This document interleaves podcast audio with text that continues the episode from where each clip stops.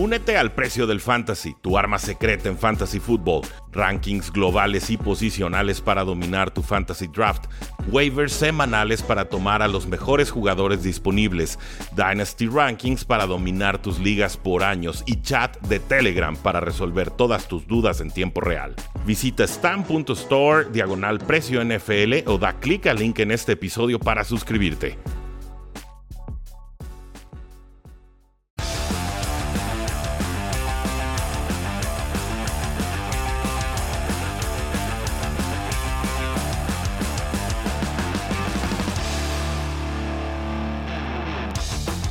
Muy buenas tardes y bienvenidos a una edición más de 3 y fuera, donde la NFL no termina y nosotros tampoco.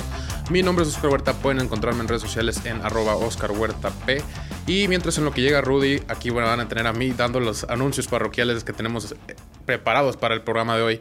Eh, son bastantes, así que tenemos ahí poquitas noticias, nada de tanto impacto, pero sí un poquito de, información, por así decirlo. Antes de empezar con eso, quiero anunciarles que tendremos una transmisión en vivo el próximo jueves, jueves 29 de abril. Eh, sí, para el draft vamos a tener una transmisión en vivo. Para el draft vamos a está desde Buffalo Wild Wings de Midtown, Guadalajara, así que no se lo pierdan. Vamos a tener muchísimos invitados, algunos de los que ustedes ya conocen, como Mariana Huerta de los Dallas Cowboys, nuestros colaboradores, eh, Ángel Tigrio Márquez de los Miami Dolphins, Chino Solórzano por ahí de los Jets. Eh, vamos, van a estar ellos en vivo para dar su análisis, lo que piensan sobre los picks de sus equipos y obviamente hay alrededor de los picks de, sus equipos también que den su opinión un poco. Así que no se lo pierdan, va a ser un evento lleno, lleno de sorpresas, lleno de, gente, de analistas que a lo mejor ya conocen antes. Tenemos así que un roster muy, muy completo preparado para que no se lo pierdan. Va a ser una gran transmisión en vivo del live draft del 29 de abril, 6.30 pm empieza la transmisión, el draft empieza a las 7, así que no se lo pierdan por nuestro canal de YouTube en youtube.com diagonal 3 y fuera. Y ahora sí vamos a entrar con las primeras noticias, primera información que tenemos para el preparado para el programa de hoy. Y vamos a empezar con los nuevos números que pueden usar ciertos jugadores de la NFL. Eh, sabemos que a lo largo de todo el roster tenemos eh, obligaciones de cierta manera de, tener, si eres un receptor, a lo mejor solo puedes usar del 10 al 19 y del 80 al 89 si eres liniero ofensivo, desde el 50 me parece hasta el 69. Eh, ese tipo de reglas cambiaron un poco, obviamente eh, este tipo de condiciones se usaban para reconocer que jugadores están en el campo muchas veces para los lineos ofensivos que tengan ese rango de números, pues te permite saber a quién bloquear, a quién no y porque ahí entran en rigor un poco de reglas de quién si puedes golpearle, a quién si puedes eh, bloquear arriba, abajo y demás. Entonces... Eh, se ponen un poquito más flexibles. La realidad, la realidad es esa. Desde colegial eh, es muy famoso que muchos jugadores como receptores y demás usen números de, un solo dígito. por ahí recuerdo Tyron Matthew usando el número 7, recuerdo a CD Lamb usando el número 2, recuerdo a Buda Baker usando el número 3. Entonces ya van a tener permitido hacer este tipo de cambio de reglas. Eh, las reglas anteriores, aquí se las digo rápidamente, como ya les mencioné, coreback del 1 al 19, running back del 20 al 49, eh, receptor y ala cerrada del 10 al 19 y del 80 al 89, liniero ofensivo del 50 al 79, liniero defensivo del 50 al 79, del 90 al 99, linebacker del 40 al 59, del 90 al 99, cornerback del 20 al 49 y pateadores y kickers igual que los quarterbacks del 1 al 19. Esas eran las viejas. Déjame, les digo las nuevas. Eh, principalmente aquí los beneficiarios son los running backs, los eh, receptores abiertos, los alas cerradas, los linebackers y los defensive backs, quien ahora tendrán permitido usar los running backs, eh, receptores abiertos, alas cerradas del 1 al 49 y del 80 al 89, lo cual ya es un poquito más similar al ámbito colegial y cómo se manejan este tipo de, numeraciones. Los linebackers del 1 al 59 igual y del 90 al 99 y los corners también del 1 al 49. Entonces eh, definitivamente podríamos y esperaría yo que, que viéramos por ahí eh, los que me surgen a la mente inmediatamente, obviamente Buda Baker, que ya lo mencioné, pero eh, él puso en redes sociales. Hay, creo yo, muchísimos jugadores que desde la preparatoria, desde high school, vienen con arrastrando su número y obviamente al llegar a la NFL por reglas y, términos y condiciones ya no pueden utilizar cierto número que, que, aunque no lo crean para estos jugadores de la NFL, suele significar bastante. E, es este tradición para ellos, a lo mejor, eh, a lo mejor su padre lo usaba, algún familiar, eh, algún ídolo, entonces eh, de cierta manera les permite regresar a sus raíces. Creo yo que no, no debe de presentar ningún problema como tal. Por ahí vi que Tom Brady no estaba muy contento con la decisión. Él cree que vas a tener dificultades para en realidad identificar las posiciones del equipo contrario, como a lo mejor los lineos ofensivos, él fue el, el ejemplo que utilizó. Eh, y pues él dijo en su post básicamente suerte con saber a quién tienes que bloquear, lo cual se me hace un poquito exagerado. Digo, él es el viejo de la liga y creo que le gusta un poquito la tradición y demás. Creo yo que no debe de afectar tanto como tal. Eh, la próxima noticia la que vamos a tocar es la regla del onside kick. Recordemos por ahí que había una propuesta de, en vez de patear el onside kick, esta, esta patada que tiene que ser mínimo de 10 yardas para eh, que sea, considerado balón libre y tenga el equipo que está pateando la posibilidad de recuperar el balón. Generalmente estas situaciones se dan hacia el final del juego cuando a lo mejor vas perdiendo por uno o dos touchdowns y en realidad no puedes regresarle el balón al rival. Entonces eh, optas por hacer el onside kick que generalmente 95-96% de las veces no lo recuperas recuperas, siendo totalmente sincero, a excepción de que seas eh, por ahí de los Falcons, que tuvo creo que tres en un solo partido, lo cual es, es un récord, es impresionante. Eso simplemente no sucede. Eh, la regla que habían propuesto era que en vez de esa patada jugaran de la yarda 20 una cuarta oportunidad y 15. Solo una jugada para ganar esas 15 yardas. Eh, si la ganas, te quedabas con el balón y si no, no, donde, lo, donde dejarías donde fue down eh, esa jugada específica. Esa fue la que dijeron, ¿sabes qué? Vamos a ponerlo un poquito en la mesa, vamos a explorar otras opciones porque a lo mejor no les gustó tanto. Y la nueva regla que propusieron es que solo vas a poder tener 9 jugadores en la llamada setup zone, lo cual es de la yarda 10 a la 25, a partir de la patada, obviamente, que, que generalmente es de la yarda 35, a, menos que haya algún penalti o demás.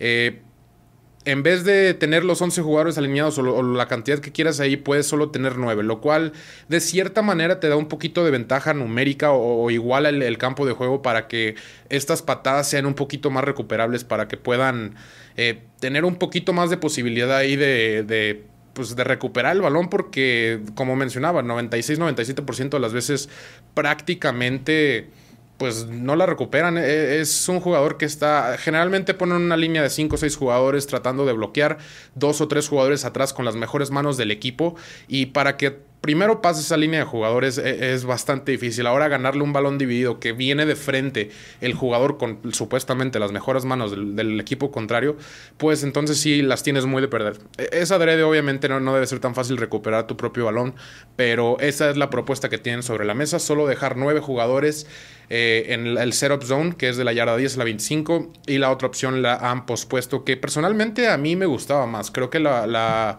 oportunidad de depender de tu ofensiva, depender de, una cuarta y quince, que a lo mejor muchos equipos pueden incluso hasta incorporar jugadas específicas a su playbook para tratar de atacar estas situaciones. Se me hace de más mérito, se me hace un poquito más de planeación en vez de una patada que, le tienes que pegar en la punta para que bote hacia arriba, para que le dé tiempo a tus jugadores de llegar eh, pasando los bloqueadores, ganando el balón dividido, se me hace más un golpe de suerte que como en realidad lo estaban presentando. Pero bueno, e, es la propuesta que hoy eh, está presentada ante la NFL y veremos qué deciden. Eh, con la próxima noticia tenemos a los bengalíes, los Bengals de Cincinnati, quien revelaron su nuevo uniforme, un, naranja un poquito más vivo. Por ahí vimos a Joe Mixon, a Joe Burrow, a T. Higgins este, tomándose las fotos de, en su nuevo uniforme que no habían eh, cambiado prácticamente absolutamente nada, con la excepción del Color Rush, que era un blanco con las franjas negras, que a mí me gustaba bastante. Eh, no lo habían cambiado, sacan con este eh, nuevo uniforme que pues de alguna manera a lo mejor quieren marcar la nueva era eh, en el equipo de Cincinnati. Sabemos que eh, pues prácticamente habían durado, estaban, estuvieron en un limbo entre Carson Palmer y Joe Burrow sin en realidad encontrar, si, sin tirarle nada malo a Andy Dalton, pero en realidad nunca iba a ser la, la solución. Joe Burrow ahí marca la nueva era, T. Higgins el nuevo receptor, quizá Jamar Chase, quizá Penay Sewell, Joe Mixon sabemos que es joven y todavía se supone que tiene bastante fútbol americano aunque estaba plagado de lesiones. Eh, pero sí, digo, los bengalíes este, presentan su nuevo uniforme, me parece bastante atractivo, un poquito más minimalista. Eh, me gusta, me gusta en realidad. Así que si, si a ustedes les gusta, díganos ahí en los comentarios qué opinan, les gusta más el pasado. Eh, a mí personalmente el que más me gusta es el Color Rush, el blanco, es de los Color Rush que más me gustan. Con nuestra próxima noticia... Eh, vamos a hablar de Aaron Donald y de la persona que supuestamente, bueno, sí lo acusó, más bien supuestamente lo había golpeado. Eh, por ahí surgió un video del encuentro eh, entre los dos, las dos partes. En realidad, Aaron Donald sale en el video circulado ahí que él estuvo intentando, intentando de separar la pelea, lo cual se me hace un poquito curioso, se me hace un poquito de casualidad que de repente salió un video y ya no tiene nada de culpa. El hombre que lo acusó pidió disculpas, pidió disculpas directamente a Aaron Donald por haberlo acusado de golpear lo que este hombre había quedado bastante, bastante mal. Y pues obviamente por ser Aaron Donald se la creíamos, siendo totalmente sinceros, se la creíamos eh, por todos lados. Últimamente eh, parece que están saliendo acusaciones por izquierda y derecha de, los jugadores de la NFL, de las estrellas, por así decirlo. Entonces, eh, rápidamente se me hace, ya lo dije, casualidad. Creo que este hombre, obviamente no quiero acusar a nadie sin, tener pruebas ni nada, pero creo que vio la oportunidad, creo que la tomó, creo que dijo, ¿sabes qué? A lo mejor hasta aquí puedo sacar un poco de dinero y, atacó su oportunidad. La, realidad es que eh, Aaron Donald es un buen hombre al parecer, eh, separó la pelea, se llevó a la persona que lo estaba golpeando, eran dos o tres personas golpeando a este hombre que estaba en el piso que mm, ahora explica de cierta manera por qué quedó de la manera que quedó y pues nada bonito, vaya, este... Eh, eh, surgieron muchísimos comentarios de que esta persona solo intentaba sacar ventaja porque vio a Aaron Donald, eh, intentó sacarle dinero y demás. Y, siendo totalmente sincero, sí les creo. sé que la disculpa suena bonito y, todo lo que quieras, pero la realidad es que estas situaciones son más comunes de las que no. Por ahí el mismo caso de Deshaun Watson, quien ha habido un poco de avance recientemente, salió a decir una ya quitó una demanda, lo, cual a mí se me hace bastante curioso porque tratándose de un tema tan delicado, tan, tan extenso como es el abuso sexual o, de todo lo que se le estaba acusando, se me hace difícil poder aclarar una demanda así nada más. Eh, supuestamente es por temas de seguridad y más. El mismo de Sean Watson salió diciendo que estas demandas que todas, en, pocas palabras, eran tratando de buscar dinero. Eh, digo, regresando un poquito al tema de Lauren Donald, eh, se ve seguido. No, no, no, estoy diciendo que absolutamente todo mundo quien lo haga está tratando de, buscar dinero. Creo yo, por supuesto, que ha habido muchísimos casos que han sido cierto que, que en realidad, a lo mejor por la fama y demás, eh, no salen a la luz, no salen las verdades. Pero hay muchísimos casos también de gente intentando acusar falsamente a jugadores por el hecho de ser famosos, por el hecho de tener acceso a grandes cantidades de dinero y demás. Entonces, eh, se me hace un poquito curioso que, sale el video automáticamente este, libran eh, a Aaron Donald de, toda la culpa. Eh, sale con las disculpas y demás y pues no quedó más que ahí el tema. creo que los Rams hicieron un muy muy buen trabajo la manera en que lo manejaron. creo que él se quedó en silencio de una muy muy buena manera y, creo que pues ahora podemos ver porque lo comentamos en el programa pasado eh, respecto a respecto a qué podría significar y demás, pero la realidad es que Aaron Donald eh, eh, silencio, silencio total y a final de cuentas ahora vemos por qué. vamos a un corte comercial, regresamos pronto, no se lo pierdan. Quedan temas en la mesa, ya regresa Tres y Fuera. Regresamos. Tres y fuera. Regresamos a Tres y Fuera, donde la NFL no termina y nosotros tampoco. Yo soy Rudy Jacinto, Oscar Huerta, gracias por adelantar el programa, analizar todo lo que está sucediendo en esta National Football League que, pues de alguna manera, reinventa el acomodo de, de los jerseys, el número de jugadores. A Tom Brady no le encanta la idea, pero bueno, no le iban a preguntar, esto va a ser así y, ya hmm. está. al cabo que le quedan uno o dos años de carrera. E, él ya siente que le tienen que preguntar de cierta manera, creo yo. No le tienen que preguntar, digo, su opinión es muy respetable como la de muchos otros eh, jugadores o personas, pero eh, finalmente nos, queda claro que la decisión fue pues más en un afán de pues de darle un poco más de diversión a los jugadores, ¿no? De versatilidad y sobre todo porque el, año pasado con esto del COVID-19 y todos los rosters... Eh, pues la ampliación de rosters y de practice squads y demás, se quedan sin número los equipos. Ese, ese era realmente el meollo del asunto. Entonces, les dan permiso de cambiar de número, obviamente en rangos eh, muy inusuales para jugadores en distintas posiciones, pero la condición, no sé si la mencionaste, Oscar, es si quieres cambiar de número, tienes que comprar todos los jerseys de fábrica ya producidos. No sé si a mayoreo, a precio de fábrica, o si tiene que ser a precio de menudeo, pero lo tienen que comprar porque finalmente ya es una inversión que hicieron las, pues obviamente las tiendas de ropa. Sí. Y, y, pues bueno, entonces tiene un costo que puede ser significativo el cambiar de número, pero más de algún jugador seguramente se la avienta. Sí, yo, yo o sea, entiendo la cuestión de ciertos novatos que a lo mejor no, no, se van a animar y demás que están cuidando todavía su dinero, pero hay ciertos jugadores por ahí. Eh, yo, yo mencioné obviamente el ejemplo de Buda Baker, acaba de ser el safety más pagado de la historia. Entonces, eh, si él quiere regresarse a su número 3, no, no me extrañaría. Si Tyrann Matthew quiere regresarse a su número 7, tampoco me extrañaría. Y, y, bueno, con esta propuesta del onside kick, ¿tú estás a favor o en contra de que solamente haya nueve jugadores alineados del lado defensivo? En la zona corta para recibir este, este, esta patada que tiene que avanzar por lo menos 10 yardas antes de ser recuperado por la defensa? Siendo totalmente sinceros, creo que no va a cambiar mucho. A lo mejor suben un poquito los porcentajes de, recuperado y demás, pero creo que la propuesta como tal de eh, la cuarta y quince me gustaba más. Creo que eh, el depender de tu ofensiva, por ejemplo, yo pensando en Patrick Mahomes y, y todo ese roster de ofensivo, todas las armas que tienen una cuarta y quince a lo mejor no es tan complicado para ellos. A lo mejor puedes tener hasta un, playbook, lo decía, eh, diseñado específicamente para esa situación. Y pues sabemos que muchos equipos una cuarta y quince lo han logrado muchas veces en su carrera. Eso es cierto, pero también creo que los equipos especiales deben tener un rol y un peso específico, ¿no? Entonces, eh, si ya les quitaste goles casi. De campo. Pues, sí, goles de campo. Los mandan unos cuantos metros para atrás y a ver si, si atinan. Eh, kickoffs, Pons, o sea, el, kickoff de por sí ya no existe, ¿no? Entonces, también les vamos a quitar el onside kick. Yo, yo jugaría, me gusta la idea de que traten de salvar el onside kick, aunque sea este último año, antes de entrarle ya de lleno al cuarto y quince, porque sí siento que el momento en que prueben el cuarto y quince, ahí nos quedamos.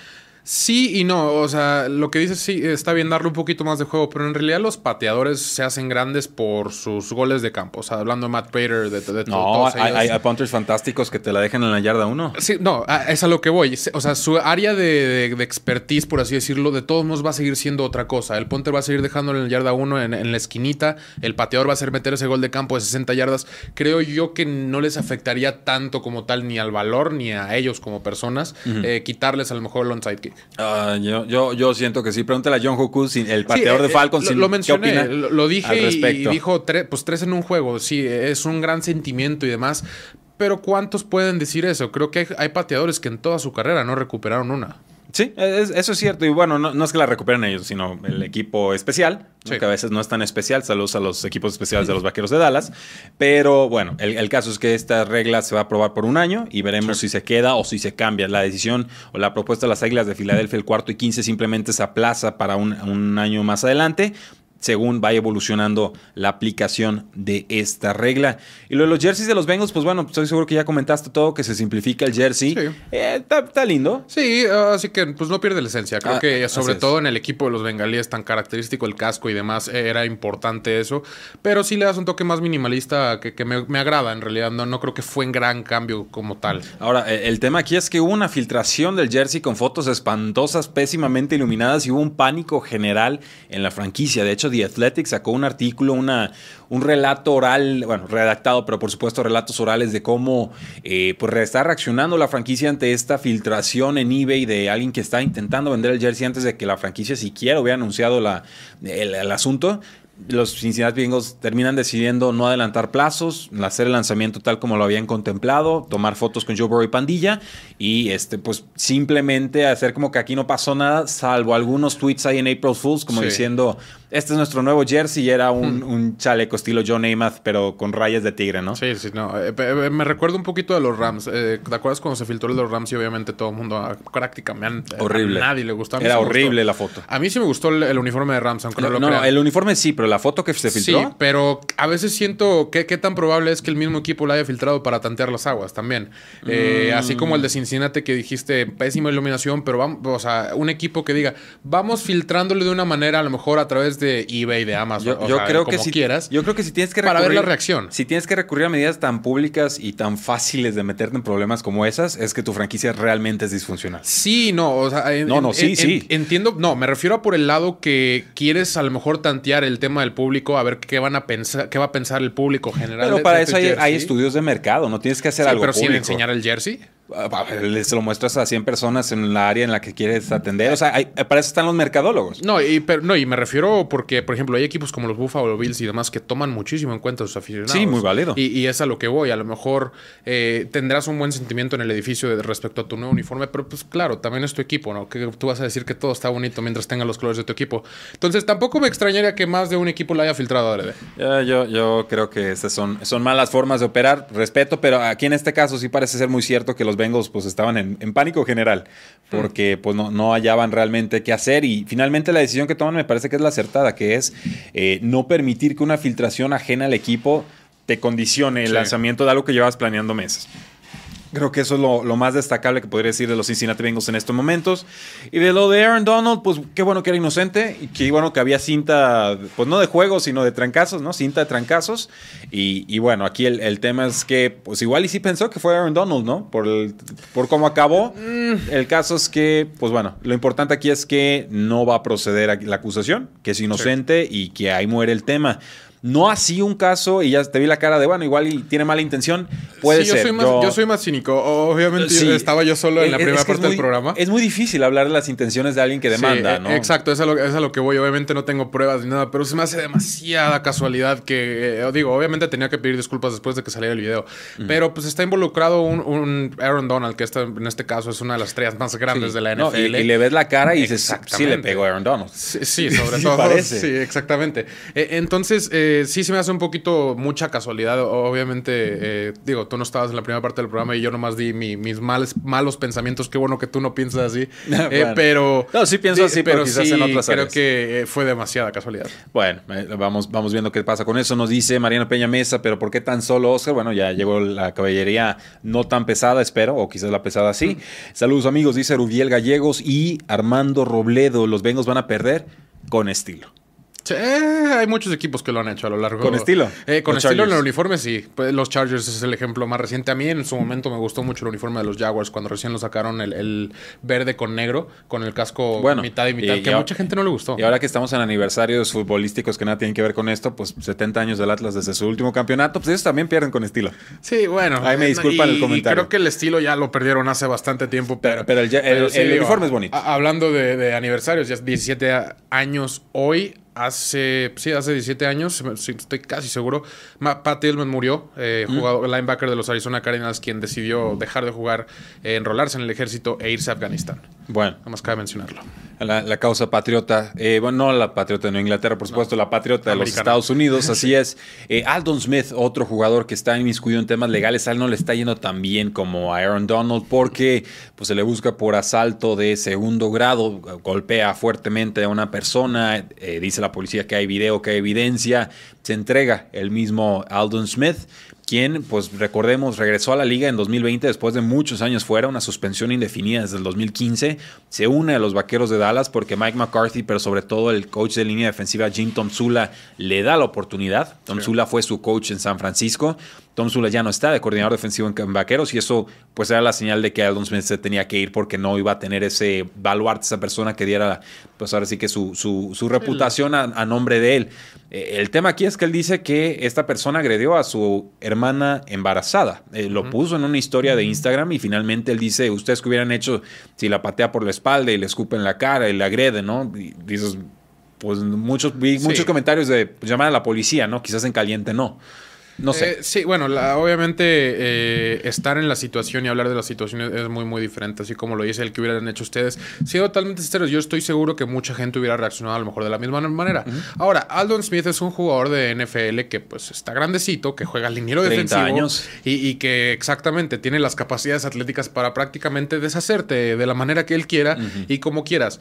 Entonces, eh, digo, nuevamente no quiero decir que, es malintencionado ni nada, que, a lo mejor fue buscando pleito y demás, pero sí eh, hay una razón detrás, no solo fue nomás porque sí, porque ha habido muchos casos de, este tipo de cosas que eh, lo agarraron de malas, así como acusaron a Aaron Donald de que le pegó en el hombro. Eh, así ha pasado de verdad con muchos jugadores de NFL.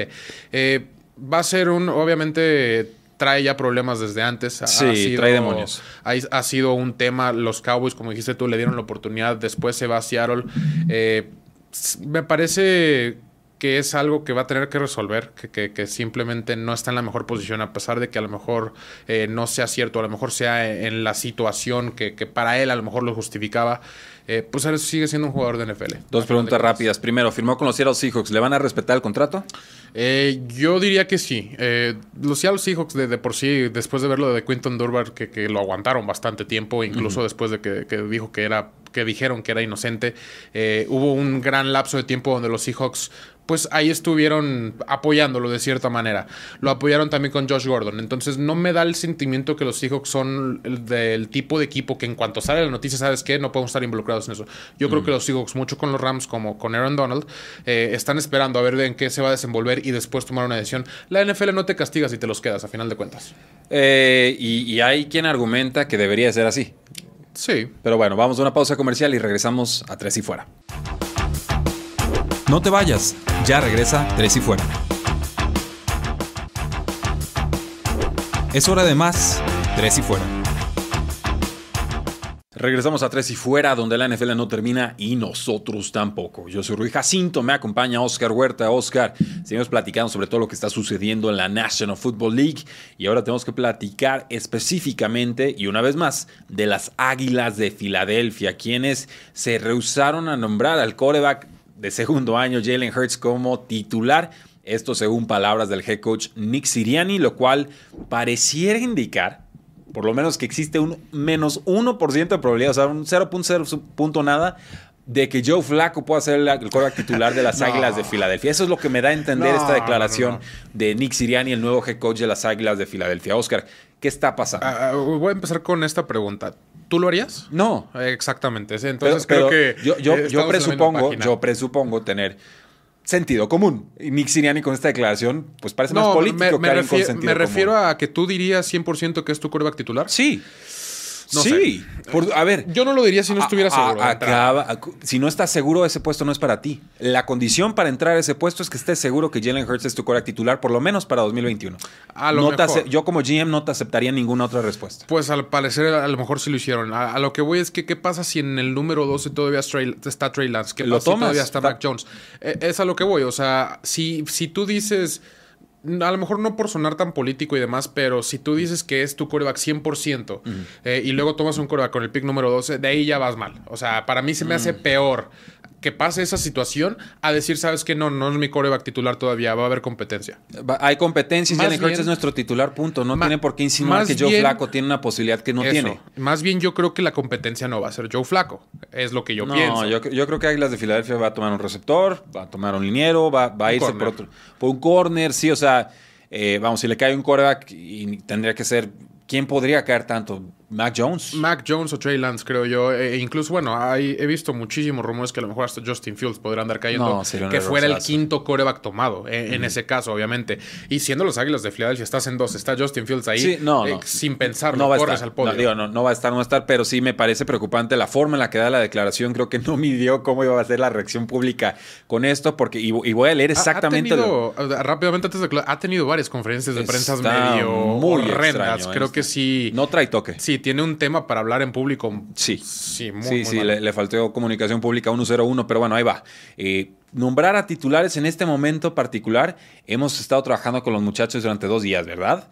Eh, estamos trabajando con ellos dos días y mi tema más importante es la competencia. De nuevo, he hablado un poco sobre mis valores fundamentales. La competencia es mi segundo valor fundamental. Es el segundo valor fundamental de este equipo. La competencia es algo importante y por eso tendremos competencia en cada posición. Y luego, así la remata con algo que me parece hasta peor que lo que dijo de Joe Flaco, pero ahí les va. Dice que él mide la competitividad de los prospectos de este año jugando piedra, papel o tijera por Zoom con los jugadores. Y que así, según él, puede evaluar qué tan competitivo es un jugador, porque les habla rudo y luego quiere ver cómo reaccionan cuando ganan o pierden.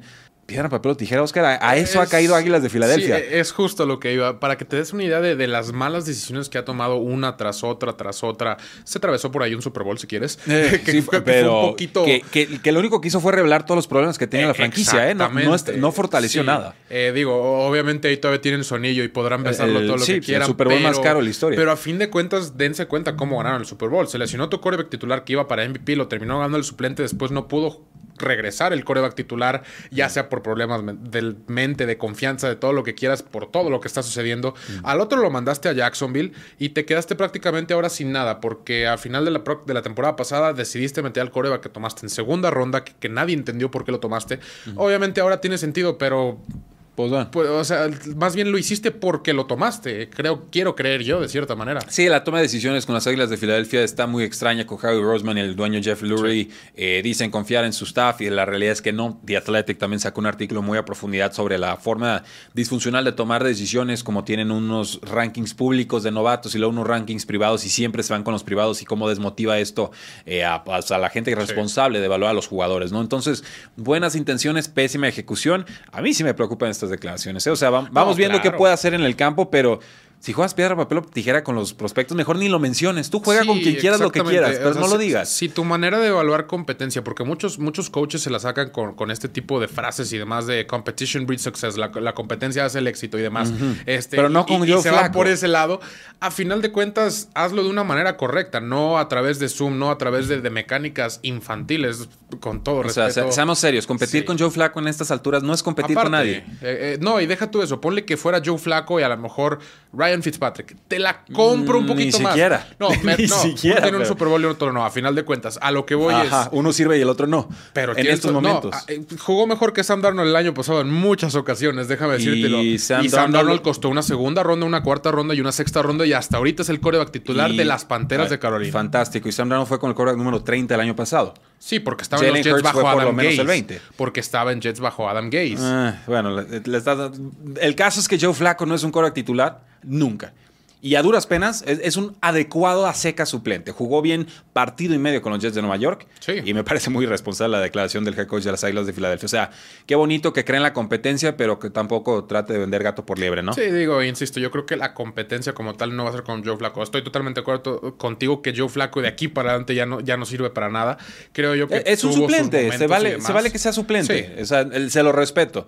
Y Joe Flaco tiene que tener la mentalidad de que tiene que ser un titular y competir. O sea, es- eso es lo que a él le toca, porque mentor no es. Nos, nos ha dejado No. muy claro que él, él de mentor tiene lo que Es yo de. Cutler. Eh, sí, o sea, es un cero a la izquierda como mentor o incluso un negativo. Pero tiene derecho a competir. El tema es que no tiene derecho el head coach a mentirle a su público No. de forma tan descarada. Creo que ese es el tema que yo tengo en estos momentos con Nick Sirianni, quien le ha costado el tema, insisto, de la expresión verbal desde Sí. el primer día que tuvo rueda de prensa. Y, y- y todos los coaches y todos los GMs mienten, pero mienten creíblemente. Mienten dentro de. O de- de disfrazas lo- intenciones. Sí, exactamente. Mienten de, de la manera que vamos a tomar un jugador ofensivo, a lo mejor. eh, vamos a, a buscar agregar un receptor. Ese tipo de cosas. No vas y dices que tu coreback de segundo año va a competir con tu coreback de 35 años, que el coreback de 35 años prácticamente tiene 5 o 6 años sin ser relevante. Sí, pues bueno. Sigamos con noticias un poco más, eh, pues diría gratas, pero no. Alex Smith anunció su retiro después de 16 temporadas con San Francisco, con los Chiefs y con Washington. Una carrera que se extiende a lo largo de muchas campañas, con tres Super Bowls y un Comeback Player del año. Oscar, ¿había pasado que un Comeback Player del año se retirara ese mismo año? No, y, y creo que el caso de Alex Smith obviamente es muy, muy particular. Casi, casi se queda sin pierna, casi nunca puede volver a jugar ni caminar y demás. ¿Quieren hablar de crímenes de Aaron Donald? Brincarle a Alex Smith en la Sí, primera jugada. En su primerita jugada, Aaron Donald le brinca en la espalda y no, sí y es no un se cae. Es lo más impresionante. Lo carga prácticamente. Terrible. Eh, a lo que voy es que creo que Alex Smith lo que quería era demostrar algo. Alex Smith, su carrera estaba prácticamente terminada, no, no por sonar feo ni nada, pero ya no tenía un puesto titular en la NFL cuando salió de, de los Kansas City Chiefs. Creo que quiso demostrar que tenía la capacidad, que tenía la, la fortaleza mental, sobre todo, de regresar y de enfrentarte a alguien como Aaron Donald en tu primer partido. Eh, se dio cuenta que lo hizo, que lo logró, que demostró lo que tenía que demostrar y dijo, ¿sabes qué? De todos modos me iba a retirar. Sí, así tal cual. O sea, es un jugador que tuvo una gran carrera. Finalmente se va en sus términos. Creo que eso es lo más Eso. destacado y celebrable. Porque el año pasado no jugó bien. O sea, No. Washington con él ganaba partidos porque él no entregaba el balón. Pero el, el- sí, Heineke jugó mejor. Eh, Heineke jugó mejor, Taylor Heineke. Y finalmente lo de Alex Smith era un techo de producción ya muy, muy bajo y sin movilidad. Que eso era lo que Sí. a inicios de los 30 años, 31, 32, 33, con los Chiefs era lo que más o menos mantenía a flote su valor. Sobre todo en ligas de, de fantasy fútbol y de dinastía. Pero bien por Alex Smith, quien dijo, bueno, voy a estar con mi familia, disfrutar y, y a lo que sigue. Jordan Reed, el tight end de, pues, de Washington, ¿no? Y también, por supuesto, los 49ers el año pasado se retira. Esto debido al tema de las conmociones. Se va con 30 años después de 7 temporadas. Tuvo 355 pases atrapados, 28 touchdowns en su carrera. Pero sí, el tema de las lesiones fue muy incisivo. Otro que se va en sus términos, me parece que reemplaza de forma bastante noble y notable a George Kittle, quien prácticamente se pierde toda la temporada 2020. Eh, sí, eh, digo, es un gran jugador, creo que batalló por ahí a lo largo de toda su carrera con lesiones y demás, eh, pero un jugador que desde que venía saliendo de colegial prácticamente era un jugador de alto calibre que, venía este, pues, con, con todo el pedigrí prácticamente de todos lados. Sí, sí, finalmente eh, un, un, gran jugador. Ahora sí que me parece, yo, yo bromeaba, lo ponía en Twitter, o sea, el jugador que siempre tenía en todas mis ligas de dinastía porque sabías lo que Jordan Reed te podía hacer cuando estaba Sí, sano. Y sí, creo desde que, colegial es el- es y, era una cosa formidable. Y era, y era un tight end de estos un poquito más bajos, pero con una explosividad, una, una agilidad verdaderamente Zach lateral. Un, Más rápido, más el rápido, doble pero de atleta. Estilo, pero ese sí. estilo de, de- de jugador. De- sí, finalmente no tanto bloqueador.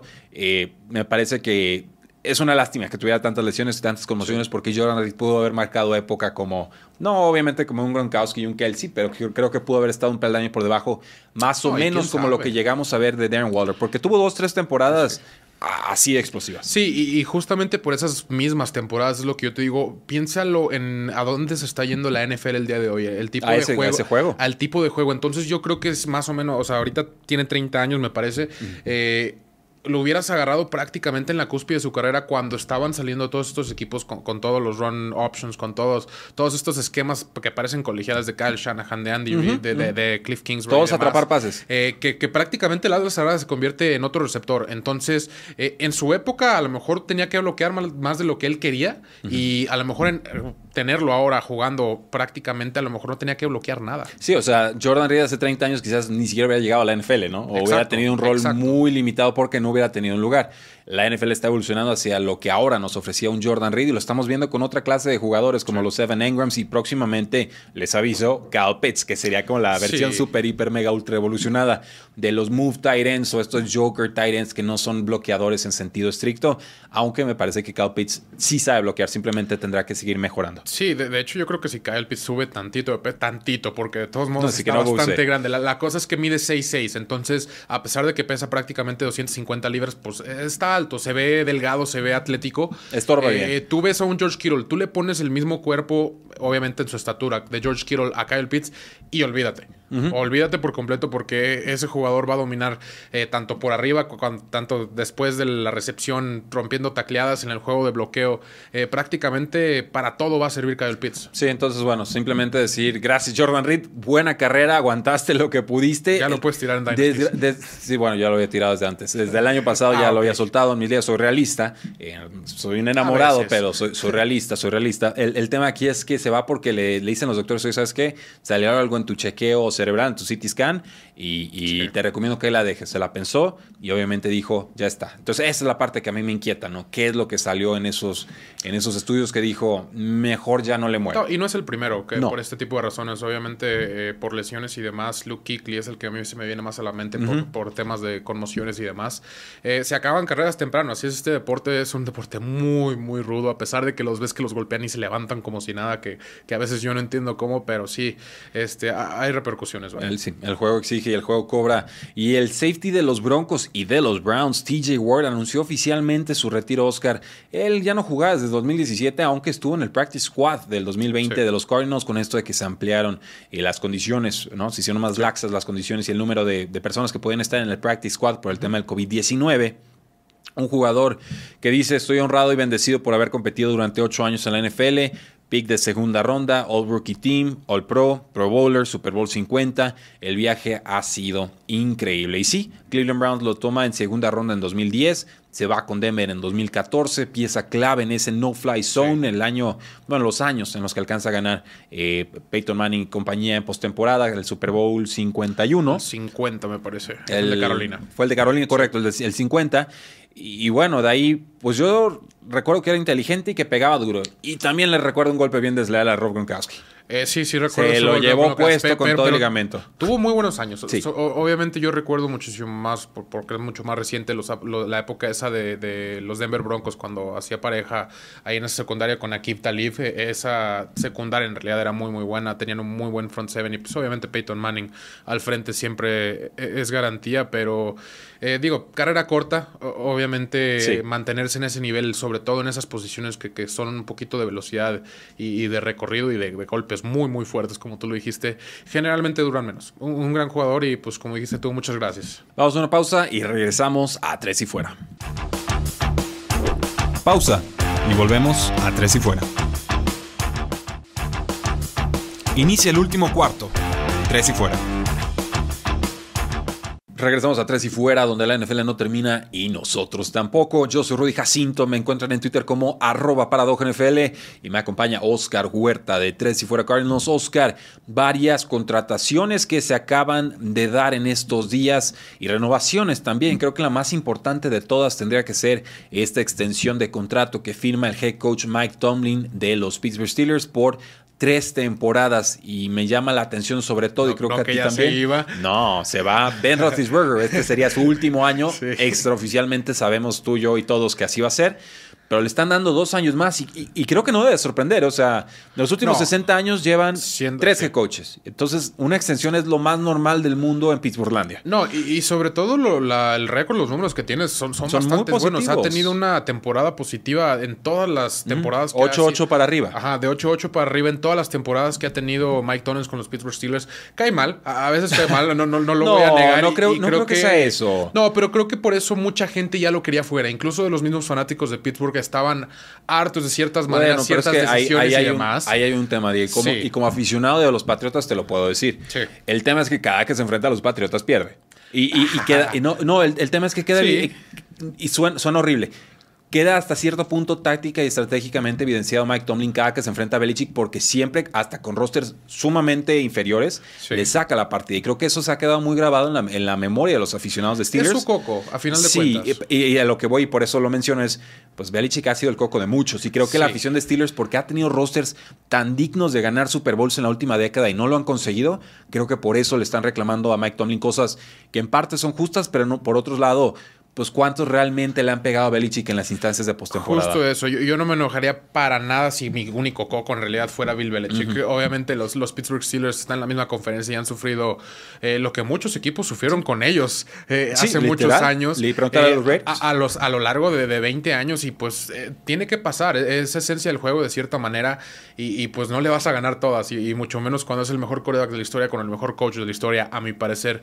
se me hace un poquito curioso que, que lo renueven. Obviamente sí había muchos rumores y demás eh, de que ya iba a ser su último año, que ya iba para afuera. Creo que muchos aficionados estaban en descontentos con él de la manera que se manejó lo de Antonio Brown y Le'Veon Bell en su momento. obviamente tiene que echarle la culpa. Que estaba revisando desde que se fue Le'Veon Bell, el ataque terrestre de Pittsburgh ha sido de los peores en tres temporadas consecutivas. ¿eh? O sea, y, con buenas líneas ofensivas. sí, sí, o sea, Le'Veon Bell lo que quieran la pagó, se que dejó 14 millones y medio en la, en la mesa y se fue a otros equipos donde no brilló.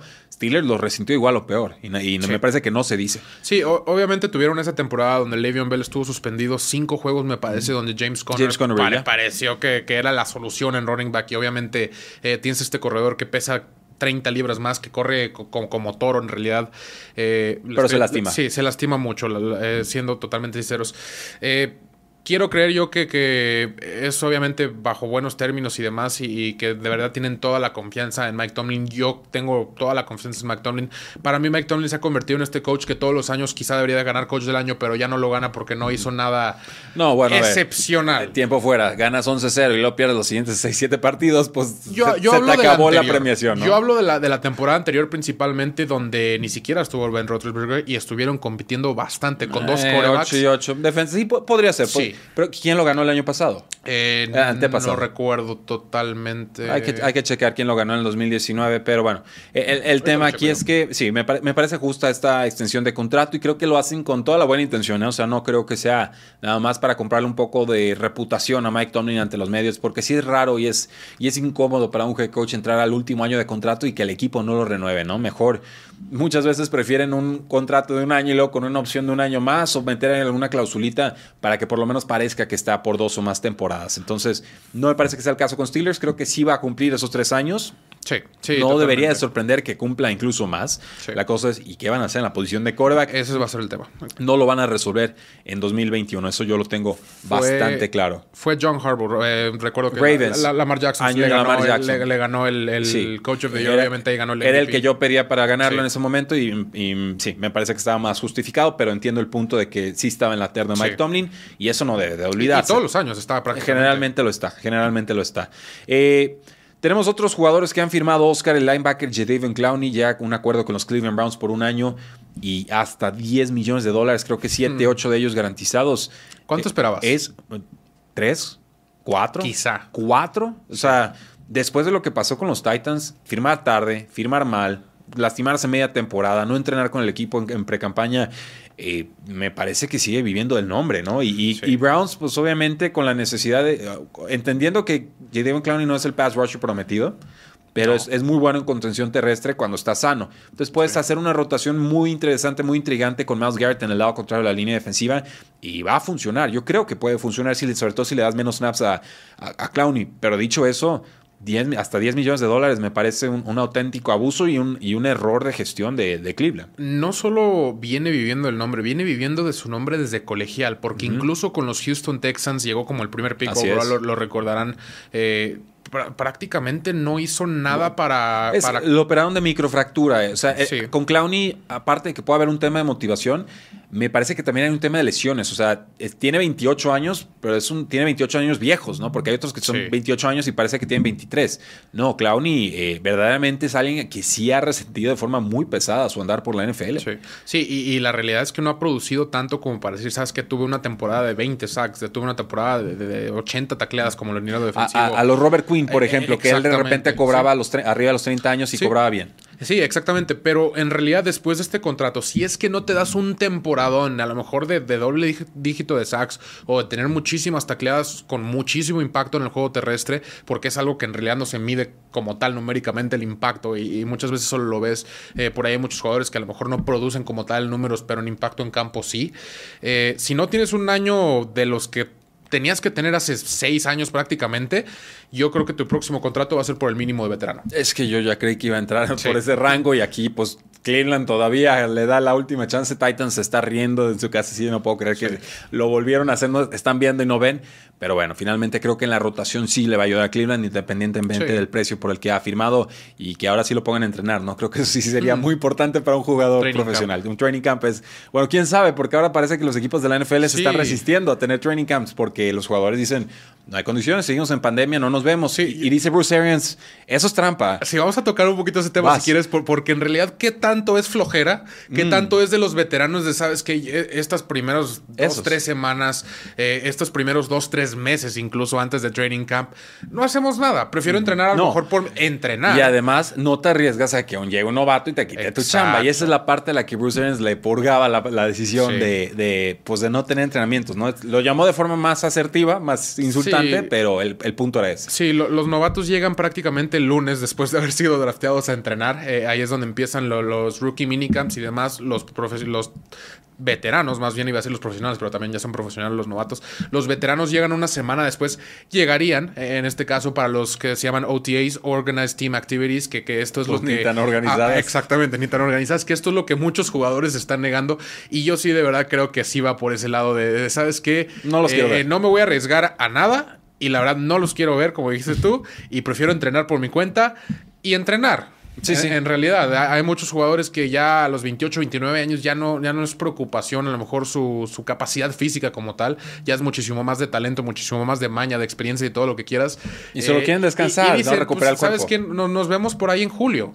Sí, y, y- y los entiendo y creo que es válido, pero finalmente sí, es un tema muy, muy llamativo. Oscar, se nos comienza a terminar el tiempo. Wayne Gallman llega, eh, ex corredor de los gigantes eh, de Nueva York. Ahora firma con San Francisco 49ers por un año. Viene de su mejor temporada como reemplazo de Saquon Barkley, quien se rompió el ligamento cruzado anterior en la semana 2. Jugó en 15 partidos, fue titular en 10 y tuvo récord de, de su carrera: 682 yardas terrestres y 6 touchdowns, promediando 4.6 yardas por acarreo y además atrapando 21 de 27 targets para 114 yardas. Oscar, cierto o falso, Wayne Gallman será un factor en por lo menos el 30% de los snaps ofensivos Sí. de San Francisco. Sí, sí, sí. eh, O sea, se mete a la rotación. Sí, Kyle Shanahan hace un buen trabajo para poder distribuir todos sus corredores eh, y sobre todo que cuando alguien trae la mano caliente se va con ellos. Sí. Eh, lo hizo muchísimo con, eh, con Breda y después lo hizo Mostert. con, con Mostert, exactamente se me estaba viendo el nombre. Creo que Galman hizo muy buen trabajo reemplazándose con Cumplió, dentro de lo sí. que cabe, la verdad. No es gran atleta, es Sí, no. ex jugador de Clemson, cumplidor, hacía secas. Creo que llega en cuarta ronda a los gigantes.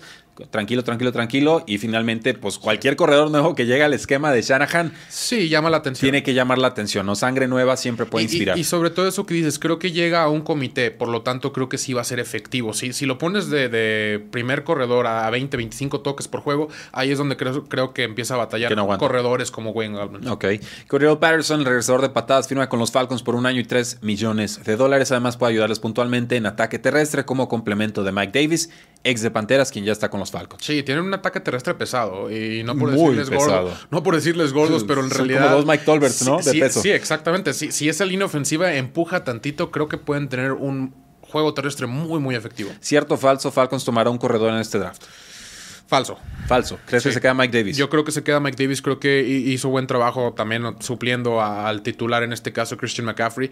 Eh, creo que Mike Davis tiene para ser corredor, es ese tipo de corredores que sí aguantan los golpes. Me deja tranquilo que lo digas porque hoy rechacé una, una venta de Dynasty en una liga en la que Mike Davis es mi corredor número 3 y dije... Yo también lo tengo por ahí, Me, ¿no? me vale más el volado de un Mike Davis corredor titular Sí. después de lo que hizo el año pasado que una tardía ronda segunda, Sí, sí. por el prospecto número 19, 20 o 21 de esta clase de novatos. Si Todd Gurley de repente llegó a producir con los Atlanta Falcons, entonces yo creo que Mike Davis va a hacer muy buen trabajo. Eh, tenemos a Aldon Smith, bueno, firmó con los Seahawks por un año y poquito más de un millón. Veremos si le respetan el contrato. El safety Tashawn Gibson firma con los Osos por un año. Eh, pues así que Rol. es profundidad a final de cuentas, quizá un rol en equipos especiales. Marquise Goodwin, el ex corredor, el corredor, bueno, el ex corredor de Ex atletismo corredor olímpico, ¿no? Y ex receptor abierto de San Francisco, eh, firma con los Osos de Chicago por un año. Él fue opt-out en 2020 por el tema Sí. del COVID-19. Eh, ¿Cómo encaja con un Andy Dalton, un Allen Robinson y un Darnell Mooney, quien se vio muy bien como receptor número 2? Yo asumiendo, por supuesto, que el otro receptor que tenían por ahí le van a dar el adiós y gracias. Eh, pues ha tenido destellos, siendo totalmente sincero. No sé qué tanto es beneficio de, estar con los 49ers y, y sus esquemas que parece que liberan a los receptores y quedan solos con ningún hombre alrededor por casi 15 yardas.